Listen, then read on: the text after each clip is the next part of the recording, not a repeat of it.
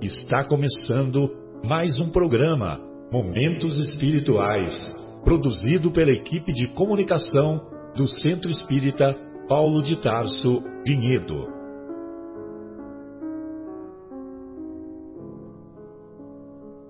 Se guardas contigo o estigma do sofrimento, indagando pela solução dos velhos problemas do ser e da dor, se percebes a nuvem que prenuncia a tormenta e o vórtice traiçoeiro das ondas em que navegas, vem conosco, estudemos a rota de nossa multimilenar romagem no tempo, para sentirmos o calor da flama de nosso próprio espírito a palpitar e morredouro na eternidade, e acendendo o lume da esperança, perceberemos juntos, em exaltação de alegria, que Deus, o Pai de infinita bondade, nos traçou a divina destinação para além das estrelas.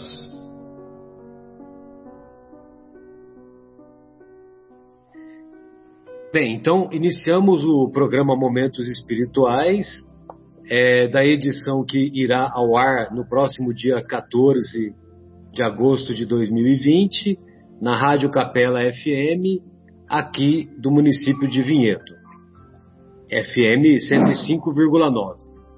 É, hoje estudaremos na primeira parte do programa o capítulo 21, intitulado Falsos Cristos e Falsos Profetas e na segunda parte, daremos continuidade ao estudo da obra Paulo e Estevão, em seu capítulo 2, intitulado Lágrimas e Sacrifícios.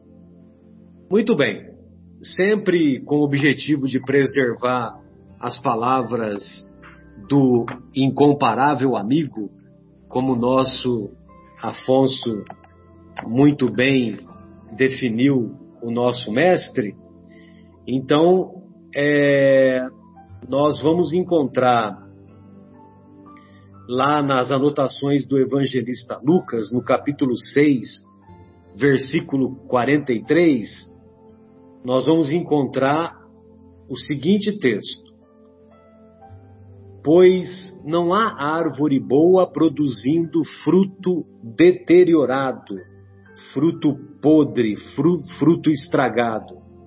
Por outro lado, nem árvore deteriorada produzindo fruto bom, pois cada árvore é conhecida a partir do próprio fruto, pois não se colhem figos dos espinheiros, nem vindimam cacho de uva da sarça.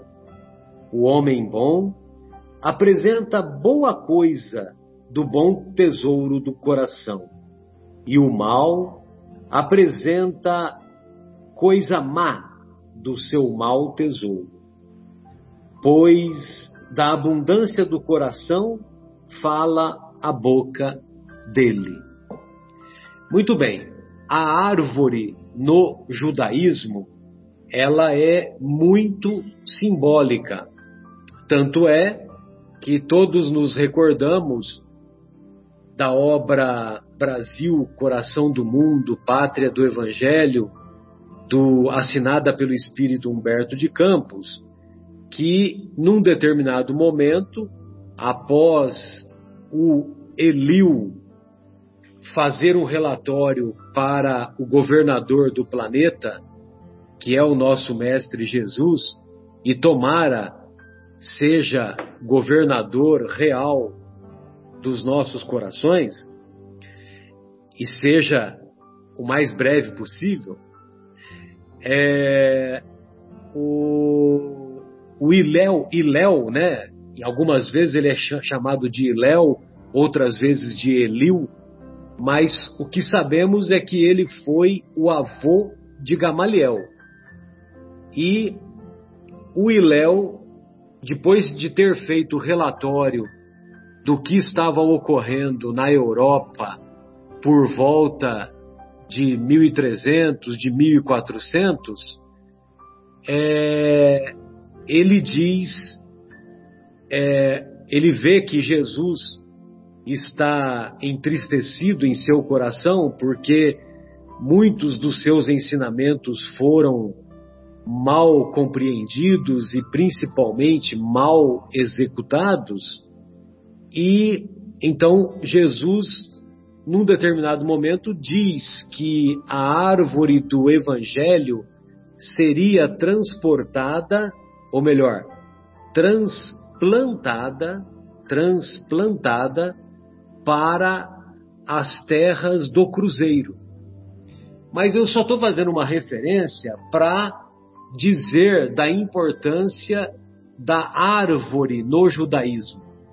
E sempre vale a pena fazermos alguns comentários do judaísmo, pois aprendemos com o professor Severino que Jesus era judeu, a sua cultura era a cultura judaica, a sua língua era decorrente do judaísmo, era o aramaico, que era principalmente a língua mais falada é, entre os habitantes naquela época. E então, como, como Jesus tinha o hábito judeu, nós, tere, nós temos que ter essa compreensão da árvore. E, e, ele, e Jesus, com muita frequência, dá ênfase nesse ensinamento dos frutos, que é preciso dar frutos, porque através dos frutos é que nós seremos avaliados. Se o fruto é bom, a árvore é boa. Se o fruto não é bom, a árvore ainda está em aprendizado, vamos dizer assim. Mas na verdade sabemos que a árvore não é má. Quer dizer, que a árvore ainda é má. De qualquer maneira, é, assim, só para finalizar essa minha participação inicial, é, nós sempre nos recordamos que lá no comecinho do Sermão do Monte, o evangelista gastou algumas tintas e gastar tinta no pergaminho naquela época era caro, é um procedimento caro. Então, o evangelista Mateus escreve lá no comecinho do Sermão do Monte: "E Jesus, abrindo a sua boca, Aí eu pergunto para vocês, por que que ele disse abrindo a sua boca? Não precisava dizer, né, abrindo a sua boca.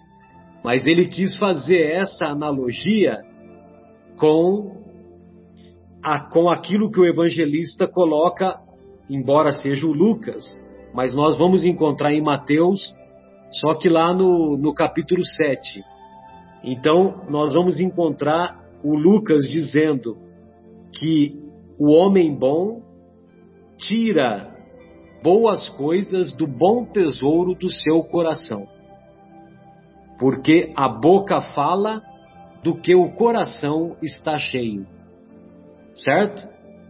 Então, por isso que Jesus, abrindo a sua boca, começou a proferir a mais bela sinfonia que sabemos, que conhecemos até hoje, que é o Sermão do Monte. Ou seja, abrindo a sua boca, ele tirou boas coisas do bom tesouro do seu coração. É, gostaria de ouvi-lo, Afonso. Estávamos saudosos. Fique à vontade. Que bom, Marcelo. É, eu, eu fico impressionado com a capacidade do mestre em nos orientar, nos esclarecer, nos posicionar diante da grande lei. Porque, em resumo, é exatamente esta a postura que traz ao, ao solo do planeta este que atingiu a, a escala crística. Nós temos um profundo ato de amor e de renúncia quando ele vem pessoalmente nos convidar a entender melhor a grande lei de amor que rege todo o universo. Mas ele nos encontra naquela fase, naquele momento, ainda menos evoluídos do ponto de vista espiritual do que estamos hoje, dois milênios depois. Então, por falta de melhores recursos, ele usa essa estratégia com um símbolo muito forte, como você mesmo acaba de salientar, que é a árvore, este símbolo que nós vemos tão bem utilizado pelo povo hebreu, e ele nos diz: porque a árvore boa só pode dar bons frutos, e a árvore má, consequentemente, maus frutos, porque o homem só fala do que está cheio o coração. Quando ele nos diz isso, ele está nos ensinando o início, as primeiras letras para entendermos o processo de sintonia. Então nós precisamos cuidar do que vai no coração, porque as palavras são decorrentes.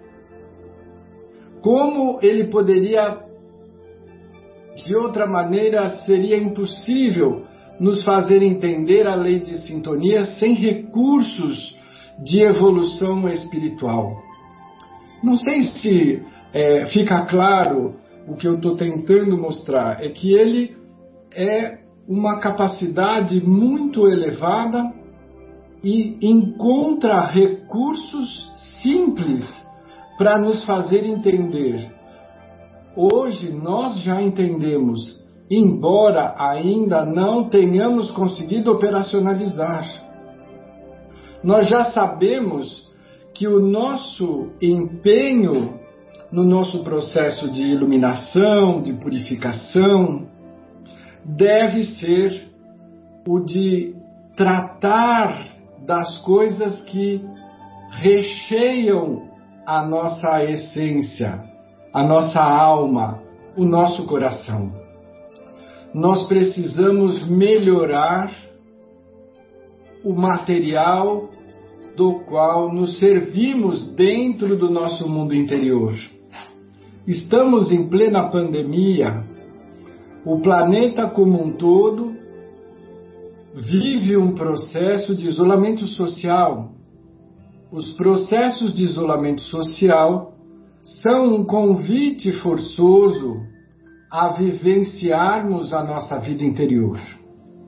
É uma oportunidade para fazermos valer o nosso empenho, o nosso esforço, já que em momento anterior sem pandemia, nós não estávamos nos empenhando. Então, em tudo precisamos enxergar a estratégia do alto para nos fazer entender que todas as limitações, os obstáculos, as dores e dificuldades são recursos extremos da misericórdia de Deus para nos iluminar, para nos tomar pelas mãos e dizer: veja, este é o caminho. Porque nos distraímos com muita facilidade, botando a nossa atenção, dirigindo o foco da nossa consciência para as coisas do mundo transitórias e, portanto, menos importantes, mas que nos chamam a atenção, como uma criança numa loja de brinquedos ou num parque da Disney. Nós ficamos encantados com as coisas que não são importantes para nós, como essência espiritual, portanto, de cunho espiritual e não material. E ele usa o recurso de uma forma amorosa, carinhosa, nos dizendo: olha, se você tem o coração recheado de boa intenção, se você toma o caminho do bem, se você valoriza nos teus panoramas mentais a prece, a comunhão com a luz, a busca do equilíbrio, a ação em benefício do teu próximo, se você cala as os comentários que chegam ao teu coração, mas que podem ferir ao teu semelhante, então você estará produzindo bons frutos, você será uma boa árvore. nós somos todos convidados a isso. E a própria árvore que pertence ao reino vegetal e do qual nós nos servimos profundamente para a nossa manutenção e subsistência, ela própria, no seu reino, nos dá mostras de poda, de adubo, de encaminhamento, de tutoriação, de recursos que o homem utiliza há séculos para o benefício próprio e que nós podemos usar de forma figurada dentro do nosso processo que a doutrina dos espíritos chama de reforma íntima.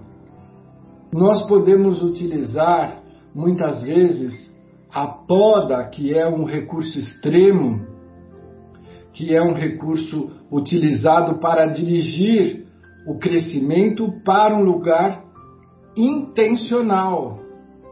Então, se queremos numa árvore frutífera fazer com que o sol penetre melhor nos seus galhos e traga um melhor resultado da frutificação, nós também podemos usar me, o mesmo recurso para podar os comentários perniciosos, maliciosos, jocosos que fazemos com relação ao nosso próximo, que tanto desequilíbrio podem produzir, desequilíbrio esse que às vezes nós não temos nem noção de onde irá parar.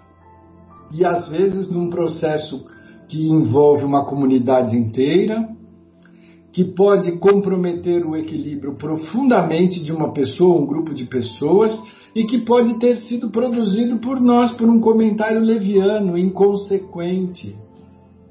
Então veja quanta coisa podemos tirar dos ensinamentos de Jesus que, como Marcelo explicitou, foram gravados com, muito, com muita dificuldade recursos muito primitivos nos pergaminhos. É? é, o, é o Aloysio Elias quem diz que ninguém gastava tinta porque o processo era muito difícil. A obtenção, a produção. Então, tudo que foi lançado nos pergaminhos como os registros dos evangelistas das palavras de Jesus, já que o próprio Mestre não escreveu nada, são material para nossa reflexão. E este, em especial, nos faz, a cada passo que damos, a cada entendimento que melhoramos a compreensão desse Mestre, cujo ato maior não foi a morte na cruz que tanto impressiona os nossos olhos e que tantas vezes vemos reproduzido nas imagens e estátuas, mas foi o fato de descer vibratoriamente para entrar em comunhão conosco, seres primitivos, toscos do ponto de vista evolutivo, espiritual e moral. A convivência dele conosco foi o grande ato de renúncia e de amor, porque se hoje nós mal nos toleramos, imagina dois mil anos atrás um espírito da esfera crística, como deve ter sido supliciante o contato. Nem por isso ele deixou de dar a sua melhor demonstração de amor, nos acolhendo, nos exortando, e nos dizendo que os sãos não precisam de médico, que ele vinha para nos curar.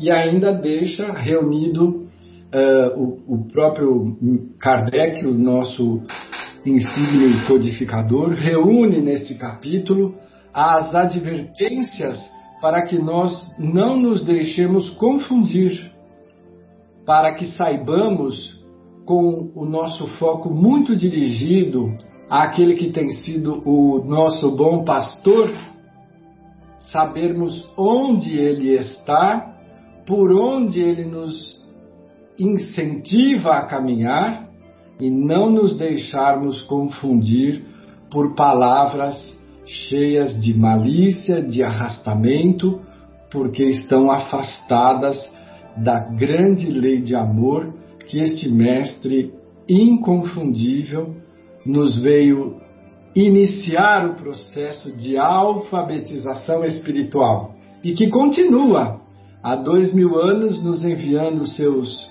representantes, nos atraindo o coração com o seu magnetismo incomparável e nos permitindo errar para podermos encontrar as portas estreitas que nos levarão a um amanhã mais feliz.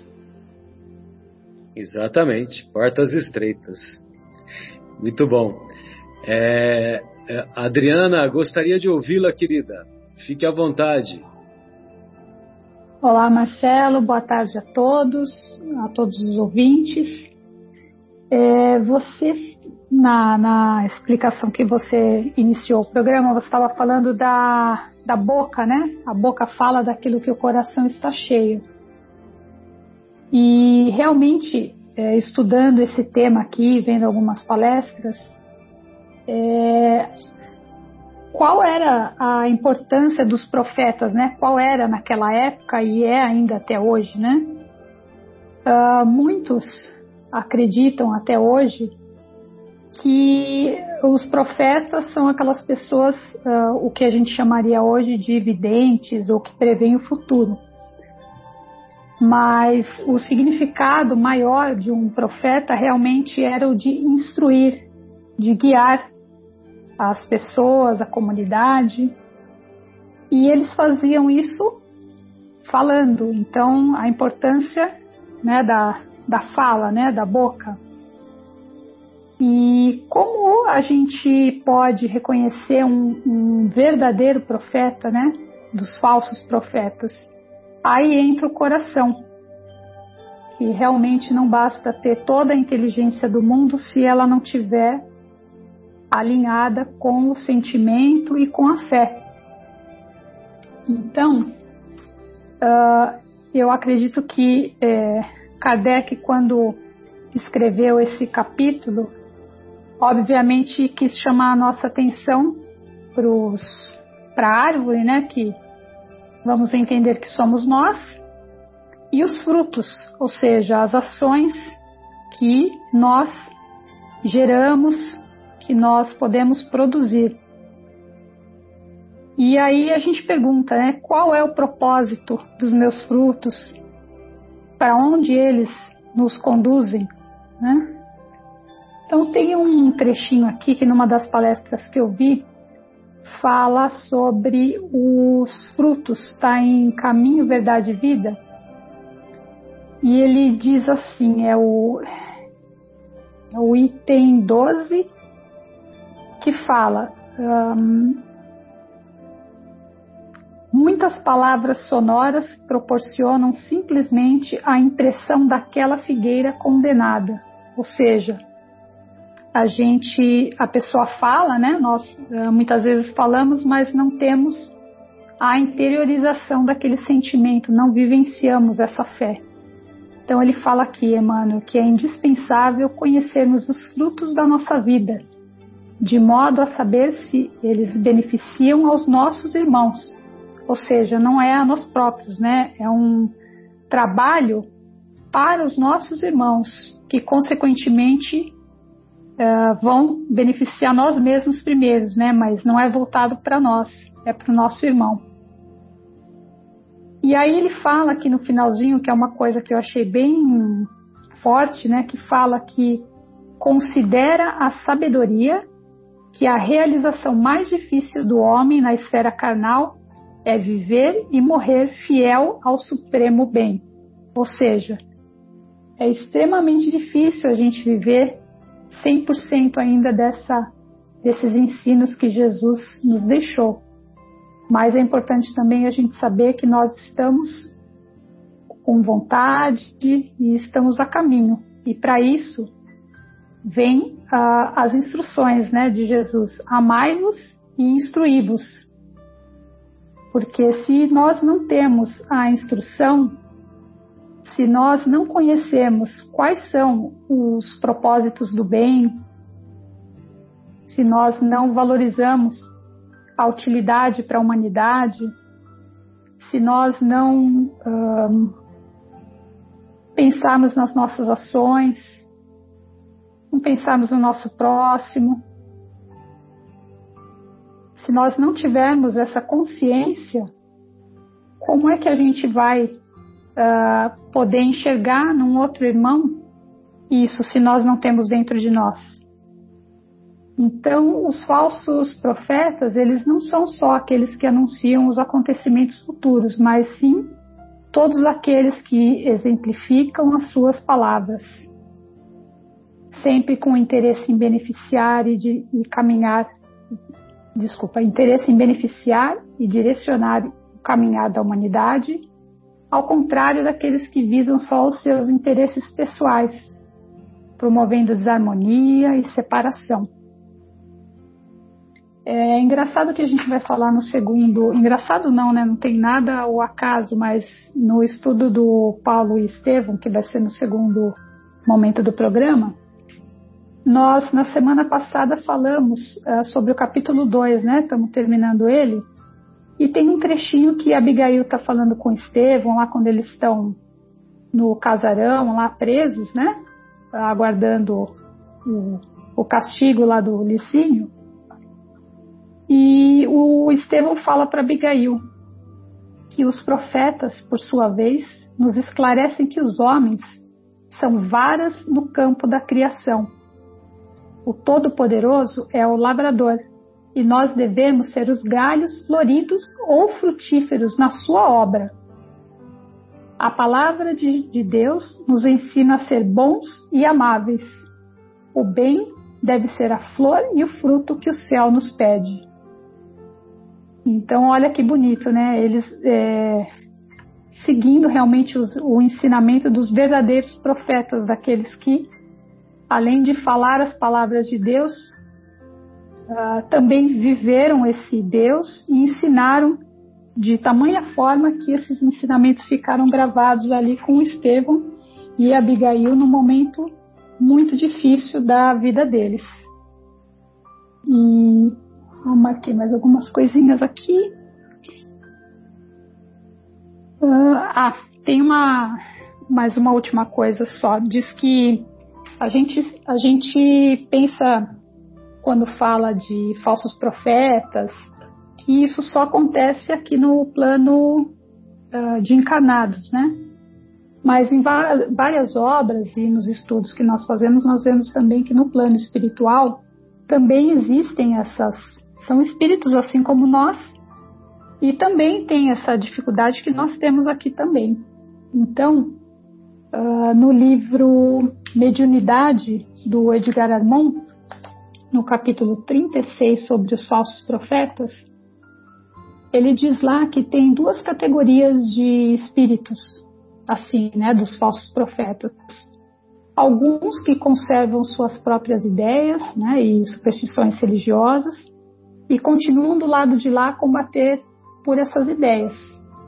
Eles acreditam nessas verdades, né? Muitos são foram escritores, oradores, cientistas, que muitas vezes nas comunicações também conseguem impressionar, mas uh, conforme vão tendo as manifestações e com o nosso estudo, né, a gente consegue entender que o intelecto nunca pode estar acima do sentimento. Então aí a gente conseguiria é, reconhecer que ali ainda, mesmo que não seja por maldade, com uma intenção do mal, ainda existe ali uma oportunidade de esclarecimento para esses irmãos. E no segundo momento, existem ainda aqueles que ainda estão escravizados pelo mal e que agrupam-se entre si formando associações tenebrosas, correntes e legiões disciplinadas, ou seja, não é porque eles são maus que eles são desorganizados, é exatamente o contrário. E que eles interferem em todas as oportunidades que eles podem, valendo-se das afinidades que sempre encontram devido ao estado atual de atraso espiritual do planeta. Ou seja, eles atuam naquelas brechas onde a gente ainda não tem o esclarecimento e ainda não pratica o bem, porque senão eles também não teriam espaço. Né? provavelmente, certamente já teriam uh, desistido, né, de continuar no mal. Então foram essas as, as anotações que eu fiz aqui e que eu achei pertinente trazer aqui para o programa de hoje, lembrando sempre que é, Chico diz que todos perguntavam para ele, né, como que se desenvolve a mediunidade, mas que ninguém perguntava para ele como se desenvolve a bondade. Então, que a gente se interesse mais pela bondade do que pelos fenômenos mediúnicos. É isso. Maravilha, Adriana. Obrigado, viu, querida? Sensacional. É, é, essa mensagem do caminho, verdade e vida que você falou é capítulo 12? É o capítulo. É do caminho, Sei. verdade e vida ou é do Fonte Viva? Não, é do caminho, verdade e vida, capítulo 122. Ah, tá. 122. Eu tinha entendido o capítulo 12. É, tá bom. Legal. Depois eu vou ver com calma. É, Marcos, gostaria de ouvi-lo, querido. O que, que você separou aí para nós a respeito do falsos cristos e falsos profetas? Sempre lembrando que profeta é uma palavra de origem grega que significa intermediário, que significa mensageiro. Então, ele vem trazer a mensagem de Deus. É o intermediário, é médium. Profeta é médium. Boa tarde, boa tarde, Marcelo, boa tarde, amigos. Boa tarde, boa noite, bom dia aos ouvintes aí que irão nos, nos acompanhar aí no futuro. É, bom, Marcelo, eu, eu só eu iria iniciar lembrando de um fato que aconteceu, eu quero puxar isso para minha reflexão, é, é, que quando a minha mãe desencarnou, acho que você foi uma das pessoas que falou isso e, e alguns amigos, que falaram o seguinte para mim. É, é, eu não conhecia sua mãe, mas ela deve ter sido uma ótima pessoa pela pessoa que você é, né? Eu, eu lembro que você me falou isso, com certeza, e entre outros. E eu não chego aos pés da minha mãe, né? Na verdade, tenho que aprender muito mais que ela. Mas isso é, me faz me faz pensar que ela era uma boa árvore, né? E uma boa árvore daria, é, daria bons, bons frutos. E esse é o caminho que eu, eu sigo. Estou longe de alcançar ainda. Estamos, né? Estamos todos nesse planeta em aperfeiçoamento, né? em, em, em evolução moral, evolução espiritual. De certa forma, nós somos pequenos profetas, né? porque na, na nossa guarda uh, pode ser que tenham crianças, filhos, e mesmo que não tenhamos, tenhamos amigos, vizinhos, né, que possamos é, passar bons valores, é, é, a mensagem do Cristo, né, que este é a árvore e a gente, né, nós somos os frutos desse ensinamento também dessa árvore bendita que dessa missão, dessa mensagem que Jesus nos, nos, nos deixou né? É, então, é evidente, é, se nós somos ditos cristãos, né? ditos é, seguidores do Mestre Jesus, e a gente tem uma ação que está fora do pensamento dele, se a gente fala que nós somos cristãos, é, que somos espíritas ou católicos, católicos, enfim, em qualquer uma das religiões, que, que, que seguem os ensinamentos do Cristo e fazemos uma ação na rua que não tem nada a ver com isso, né? É, é uma contradição. As pessoas que nos conhecem falam, nossa, esse é aquele que eu vi lá no centro, né? Essa é a pessoa que eu vi lá no centro, um dia dando uma palestra. Poxa, mas que. Então, nos julgam também como pequenos falsos profetas. Porque da boca para fora a gente fala uma coisa, mas os nossos pensamentos, as nossas ações são outras, né? É, então são várias as, as, as, situações que acontecem é, com esses ditos falsos profetas em vários níveis. Né? Nós, vimos, nós vemos é, muitos que usam a Bíblia, ou palavras que estão na Bíblia, para né, uh, querendo colocar, como a Adriana bem falou, né, os seus interesses próprios distorcendo ou dando um outro enfoque naquilo que está escrito, né, para que as pessoas, aquelas pessoas, é, desculpe dizer assim, mas menos instruídas, né, que acabam se levando por palavra, né, é, acabam se deixando, é, deixando se levar por, por palavras distorcidas, né, e pessoas que usam isso realmente de má fé, né, em, em, diversas religiões, tá? Não estou querendo colocar uma ou outra, não, mas elas é, distorcem o que realmente o Cristo falou. E a Adriana bem, foi bem, bem feliz, né? É, amai, amai-vos instruídos, né? Ou seja, é, estude também, né? É, para que tenha consciência de que, é, principalmente, estudar ou, ou, ou, ler os ensinamentos do Cristo, né, para ver que eles são muito simples, é bem simples. Ele pede uma, uma reforma interior nossa. Né? Ele não promete nada, mas absolutamente nada material.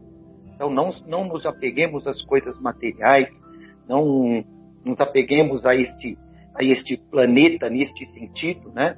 Nós nós temos uma sequência de ensinamentos do Evangelho, né, na, na, sequência aqui do Evangelho segundo o Espiritismo, muito feliz, né, que a, a, não amarmos ou a, a questão da, da, da, lição do Mamon, né, não nos apegarmos tanto aos, aos às coisas materiais, mas sim nos apegarmos aos ensinamentos é, espirituais de Jesus, do Cristo, depois os sede perfeitos, enfim, vem numa, nessa sequência. E agora não acrediteis é, em palavras ou, ou, ou de falsos profetas que nos levam às vezes a tomar decisões que nos deixam piores do que do que são. Eu queria citar um fato de um isso eu ouvi antes de ontem, né? Por coincidência, vem, vem muito a este, a este, a este assunto, né? Mas um amigo estava contando a história de um conhecido nosso que trabalhava de zelador num prédio de altíssimo padrão.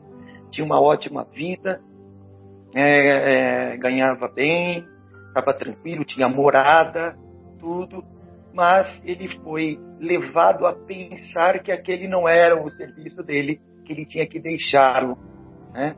Isso por uma, uma um líder espiritual, né? Que ele tinha que deixar aquele lugar. Puxa, aí os, os patrões até falaram, pô, mas por que você está fazendo isso? Você quer um aumento? Eu te dou um aumento, porque ele era uma boa pessoa, era um bom, era um bom funcionário.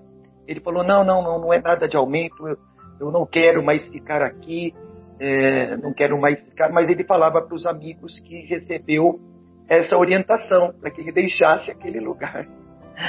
É, e aí ele deixou, deixou aquele emprego. E, e depois ele não se acertou mais. Isso já faz um ano, um ano e pouco. Não se acertou mais na vida, perdeu o que ele tinha, enfim. Né?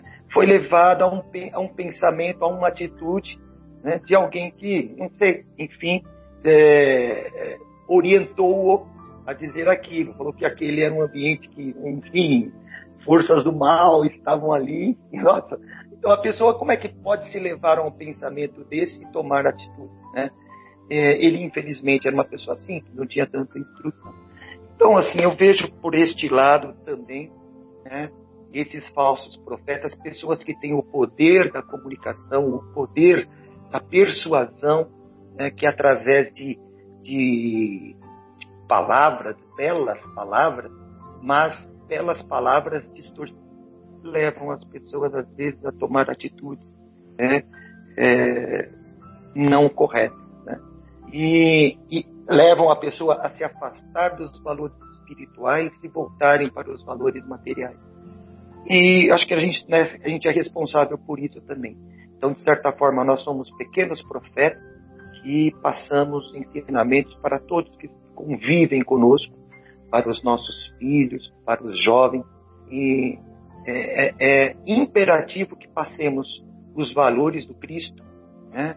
como eu falo, tintim por tintim, né? nos mínimos detalhes, para que as, as, pessoas, os, pelo menos os mais jovens, é, sigam, sigam o caminho do bem. Era isso aí que eu gostaria de colocar minhas observações. Maravilha, viu, Marcos? E só um comentário aí, como contribuição, né, que vale a pena é, nós termos em mente que o, quando nós fazemos prevalecer o nosso personalismo, é, ou seja, né, nós queremos que o fato de sermos mensageiros prevaleça sobre a mensagem. E então, quando o personalismo nosso prevalece, aí muitas vezes nós estamos no caminho do, de, de fascinar aqueles que nos que convivem conosco, né? E muitas vezes esse fascínio é levado para um lado equivocado, né? É então é nós, nós vamos ser fascinadores e, e também fascinados, né? Porque o, nós somos fascinados pelos espíritos que estamos sintonizados de maneira equivocada. E aí acabamos exercendo fascínio e dando e dando essas essas informações equivocadas no exemplo que você deu aí, né? Ou é, seja, é verdade. Ou seja, é, a, a mensagem é que tem que prevalecer, porque a mensagem, a mensagem boa, ela vai trazer o fruto bom. E não necessariamente o mensageiro, né? Então, por exemplo, Verdade. o rei Davi, ele, ele, ele, ele escreveu mais de cerca de 100 salmos, né? Belíssimos. Só que ele, num determinado momento, ele quis a mulher do, do, de um dos servos dele lá e ele matou o servo dele, ou mandou matar, né? Eu não me lembro direito da história, né? Mandou matar para ficar com a, com a mulher daquele servo lá. Uhum. Eu, Muito eu, bem. Marcelo, eu queria aproveitar rapidamente aqui que eu separei aquele livro Vivendo o Evangelho, volume 2, ah, do Antônio Patrício, pelo Espírito André Luiz. O, é pequenininho, é, é, bem é breve, o número 257, a leitura 257, que diz falsos profetas. Certo. Que diz assim, ó, é, existem aqueles que, em nome do Cristo, fazem toda espécie de promessa. Riqueza fácil, salvação eterna, curas impossíveis, casamento perfeito, prestígio na profissão, prosperidade material, felicidade garantida, negócios em alta, sucesso na vida, poder pessoal. E aí ele termina assim: o Evangelho é roteiro luminoso para a felicidade íntima, mas estes falsos profetas, desejosos de agradar aqueles que os ouvem, esquecem que Jesus deixou claro que a vitória mais importante é o triunfo sobre a própria imperfeição e o bem mais autêntico é o que se alcança fazendo bem aos outros. Então é, é, é bem simples, né? A lição é bem simples. É, não acreditemos em falsas promessas. Exatamente. Ótima, ótima escolha. Deixa eu só passar por, por Fernando. Ô, Marcela. Opa, pois não, Adriano. O rei Davi ele pediu para colocar o marido da Berzabeia, que era a mulher que ele se apaixonou, uh, numa posição onde ele sabia que ia ter a guerra e ia ser o lugar mais violento. Então ele, ele, diretamente não mandou matar ele, né? Mas colocou ele na roubada, como a gente fala, né? Pois é. Que, que equivale, né? É. aí ele não voltou para casa e aí ele desposou a mulher, né? Lógico. Exa exatamente. Então tá bom. Ô Foia, gostaria de ouvi-lo, nosso representante da nossa querida São José do Rio Pardo. Bem, Marcelo, ouvintes, colegas aí de mesa de discussão, é, eu, eu ouvi o Afonso, a Adriana, você mesmo, Abrino, o próprio Marcos Melo, falaram de maneira muito substanciosa, com muita propriedade. Porém, o que eu queria chamar a atenção é, em primeiro lugar, a divergência entre Lucas e Mateus. A diferença da parábola. O Lucas, no meu ponto de vista, muito mais fiel ao que um Jesus teria dito, né? O homem bom tira do bom tesouro do seu coração as coisas boas e o mal as coisas más. Porque fala do que está cheio o coração. Já Mateus arranca a árvore. É drástico. E em cima disso que eu fiz o meu comentário, que eu pediria licença para poder ler aqui quatro tópicos do próprio Evangelho para poder fundamentar o que eu quero falar. O primeiro se encontra no capítulo 19, é, no item 7, que é a fé religiosa, condição de fé inabalável. O segundo parágrafo desse item 7 diz assim: Para algumas pessoas, a fé parece de alguma forma inata. É lógico que aqui é uma analogia que eu estou tratando, né? Estamos falando de fé, mas nós vamos chegar lá. Basta uma faísca para desenvolvê-la. Essa facilidade para assimilar as verdades espíritas é sinal evidente de progresso anterior. Para outras, ao contrário, é com dificuldade que elas são assimiladas, sinal também evidente de uma natureza em atraso. As primeiras já creram e compreenderam, e trazem ao renascer a intuição do que sabiam. Sua educação já foi realizada. As segundas ainda têm tudo para aprender. Sua educação está por fazer. Mas ela se fará. E se não puder terminar nesta existência, terminará em outra. Já no capítulo 17, que é o capítulo dos sede perfeitos, no item 4, no último parágrafo, diz assim Kardec: Aquele que podemos com razão qualificar de verdadeiro e sincero espírita encontra-se num grau superior de adiantamento moral. O espírito já domina mais completamente a matéria e lhe dá uma percepção mais clara do futuro. Os princípios da doutrina fazem vibrar-lhes as fibras que nos outros permanecem mudas. Numa palavra, foi tocado no coração. E por isso a sua fé é inabalável. Um é como um músico que se comove com os acordes. O outro apenas ouve os sons. Reconhece-se o verdadeiro espírita pela sua transformação moral e pelos esforços que faz para dominar suas más inclinações.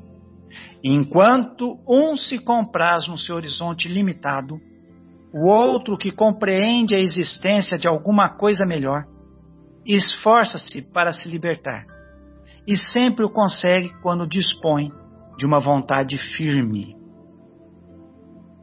O outro ponto está no capítulo 8, item 7, o último parágrafo do item 7, que diz assim: em resumo,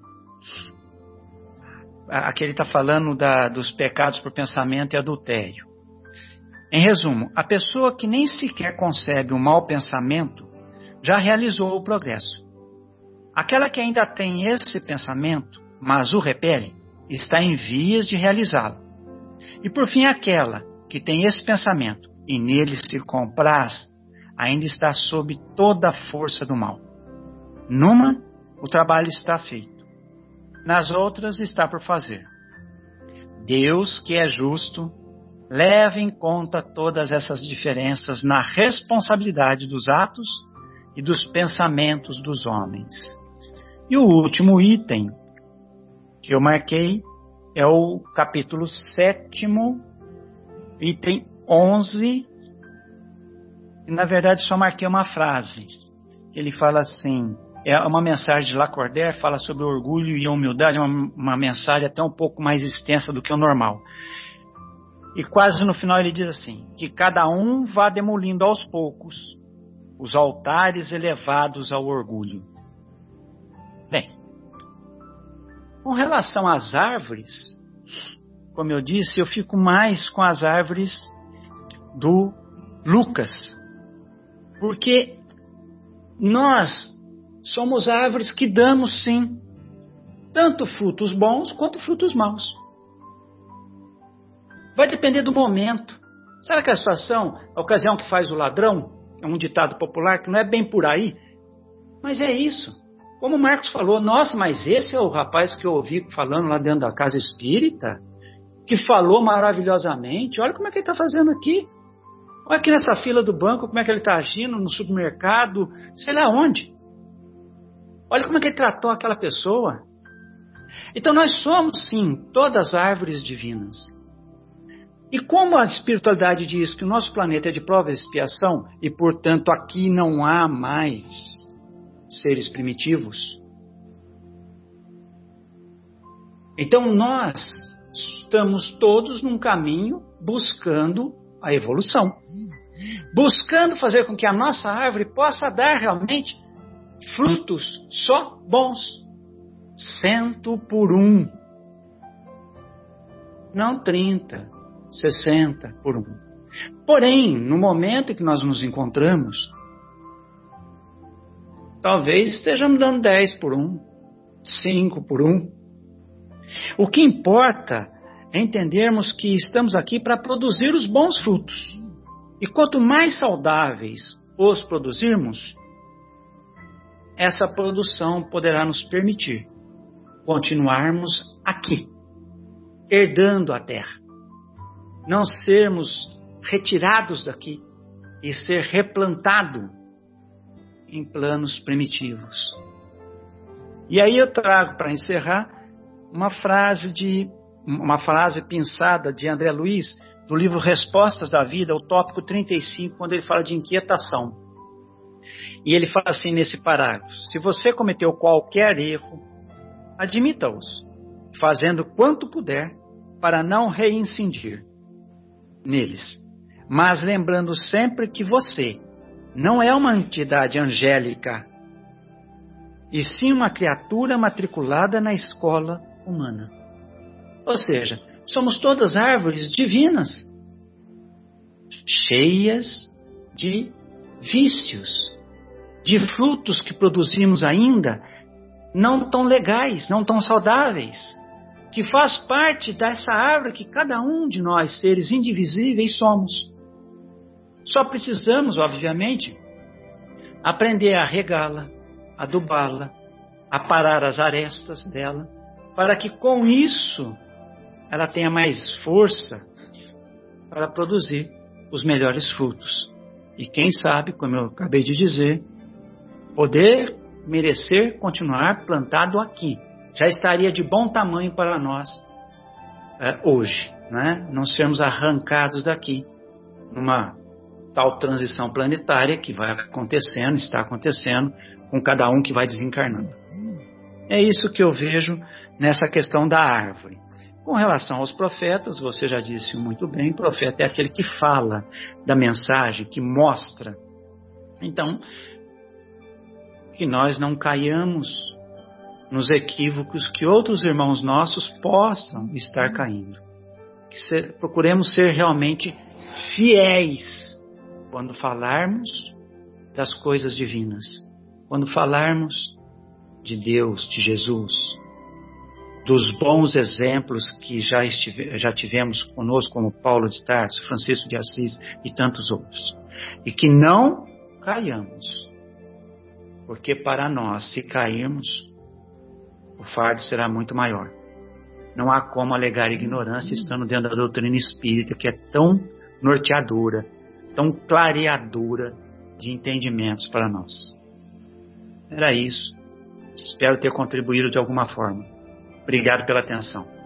Ô, ô Zé, lógico que contribuiu e é, é o seguinte, daqui, daqui, a pouquinho eu gostaria de ouvir o Fauzi que está aqui do nosso lado E, e em seguida, embora o Mateus não precise de, de ser defendido, mas eu vou fazer uma defesa para ele, tá?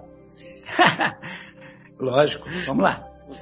Não, e eu tô condenando Fauzi, gostaria de ouvir, o Fauzi, aquilo que o pensamento aí que você separou. Fique à vontade, querido.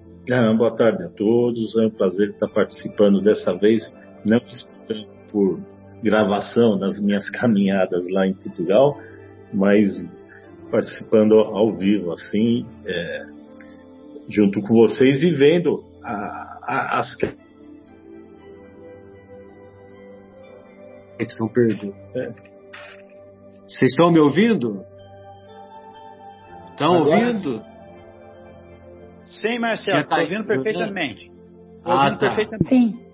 Então tá, então tá. É que aqui apareceu que pareceu que a conexão tinha, ca... tinha caído. Desculpem. Então, Falhou é... mesmo. Agora voltou. Então, é um prazer estar é, tá participando e vendo vocês, pelo menos por imagem, né? Já teve uma situação que eu participei lá no estúdio da rádio, mas agora estamos aqui por, por gravação. E tudo que o Zé Fernando ah, falou é correto, né? É, somos matérias, né? O ser humano como, como uma árvore. É, e a situação, eu acredito que a situação não faz o ladrão. Eu acho que a situação faz o roubo. Porque se a pessoa ela está podada, se ela está bem adubada, está bem regada, apesar da situação, não vai haver o roubo. Então, é, e nós temos uma loja agrícola muito boa, que é a palavra de Cristo, que é o Evangelho. É só segui-la, só observar um pouquinho, que muitas situações é, nós vamos com certeza dar frutos doces e abundantes para todos. Muito bom. É isso. Beleza, Fauzi, maravilha. É, então, viu, Zé, o, a, a, defesa que eu vou fazer aí do, do Mateus, quando ele fala que a árvore vai ser cortada e lançada ao fogo, o fogo é um outro símbolo lá do judaísmo, né? Porque o fogo não é que, que a árvore nunca mais, que ela, que ela vai ser desprezada e nunca mais vai ser, vai ter uma nova oportunidade, né? mas é o objetivo do fogo da renovação, né? E então, quer dizer, se a árvore não dá maus frutos, ou melhor, se ela não dá bons frutos, é melhor que ela seja cortada pela raiz mesmo, né? Como, como provavelmente Jesus fez ao transplantar a árvore do Evangelho lá daquela área que nós conhecemos como Palestina para aqui, né, para a América do Sul, né? Entendeu? Então é só o sentido aí do, do fogo, né? O fogo da renovação. Duas coisinhas, Marcelo. É, eu, eu, fiz aqui essa, essa chamadinha de atenção porque nem todos têm a explicação que você acabou de nos passar. Lógico que muitos que estarão compartilhando conosco na audição, é, vão aprender muito mais com essa vossa, vossa colocação, mas é para que eles entendam que há diferenças entre os, os evangelistas, o que foi escrito, né? Às vezes uma vírgula, a tradução que foi passada, né? Então eu fiz só essa chamada para alertar a diferença que é, e o evangelho está cheio disso, né? Infelizmente, não há uma homogeneidade na, na, na, nas escritas, nas colocações, e aí uma palavrinha, o caso do buraco e o, o camelo passar pelo buraco da agulha e tal. Né? Só por isso que eu havia feito essa chamada de atenção. Agora, com relação àquela ocasião faz o ladrão, até citei que não é bem por aí, né? E o Fausto bem é. colocou. Na verdade, é a ocasião revela é. o ladrão. Ele só tem a oportunidade, né? Uh, surgiu, então vamos lá, né? Era apenas isso. Obrigado, gente. Perfeito. É, mais alguém gostaria de fazer uma colocação para nós encerrarmos essa primeira parte? É, Afonso, tem mais alguma colocação? Adriana, Marcos, fique à é, vontade. Marcelo, eu queria só é, falar uma, uma última coisinha que eu esqueci, que é a necessidade que a gente tem, principalmente nesses momentos que nós estamos atravessando, né? Você vê que no Evangelho fala como se tivesse sido escrito ontem, né? Os momentos atuais. E realmente conversando com várias pessoas, você percebe como faz falta a vida interior, né?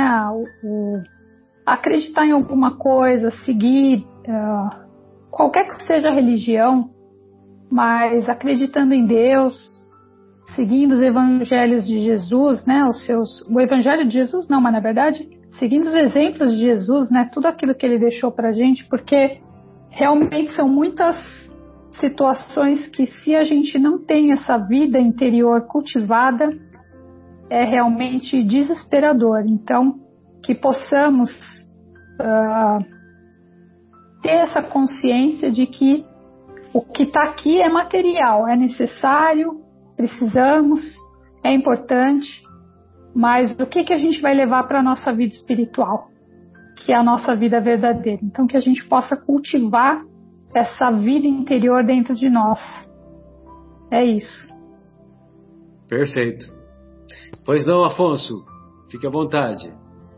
É, eu queria ainda fazer um, uma última colocação com base nesse, nessa colocação da Adriana, porque nós temos uh, ouvido de diversas pessoas que sentem falta nesse distanciamento social da convivência doutrinária. Né? Então se queixam das casas que estão impossibilitadas de nos receber reunidos. E acredito que isso não seja limitado ao ambiente doutrinário espírita, mas a todas as outras uh, segmentos cristãos e não cristãos que têm o hábito de se reunir, porque nós sentimos falta da convivência das pessoas. Mas que isso não nos impeça, ao contrário, nos estimule a viver um processo de intensificação da nossa interiorização, para nós melhor nos conhecermos, para melhor instrumentalizar a nossa relação conosco mesmo, ou seja, a disciplina da vontade, a noção de quais são os nossos pontos já em processo de crescimento, de evolução, quais são os pontos que ainda precisam de doma, né, como um animal chucro, porque nós os temos, muitas vezes disfarçados, ocultos, mas é uma grande oportunidade de nos conhecermos melhor. Então, fica aqui um, um alerta para todos os nossos ouvintes que a falta da convivência nos faz falta pela vivência social, do, de encontrar as pessoas que acreditam nos mesmos valores que nós, com os quais temos laços e vínculos de afeto, que trocamos com mais facilidade. Isso alimenta a nossa alma, sem dúvida. Mas não estamos distantes dos nossos objetivos superiores. Ao contrário, estamos agora num processo de exemplificação. Este é o momento de mostrar a que viemos. Tínhamos todas as facilidades convivendo num ambiente eh, socialmente homogêneo, com criaturas que pensam e agem como nós. Mas agora estamos convidados a nos distanciar em benefício da saúde coletiva e individual. Então, que esse momento seja um momento de agudizar a nós o nosso investimento na nossa vivência interior. Não é fácil, não é simples, exige disciplina, mas nós vamos conquistá-la com esforço, como todos os processos de crescimento devem ser. Então tá jóia. Então é, nós vamos fazer uma pausa para o nosso intervalo, né, o intervalo musical, e retornaremos em seguida com a segunda parte do nosso programa Momentos Espirituais, aí com a obra Paulo e Estevão, capítulo 2, Lágrimas e Sacrifícios.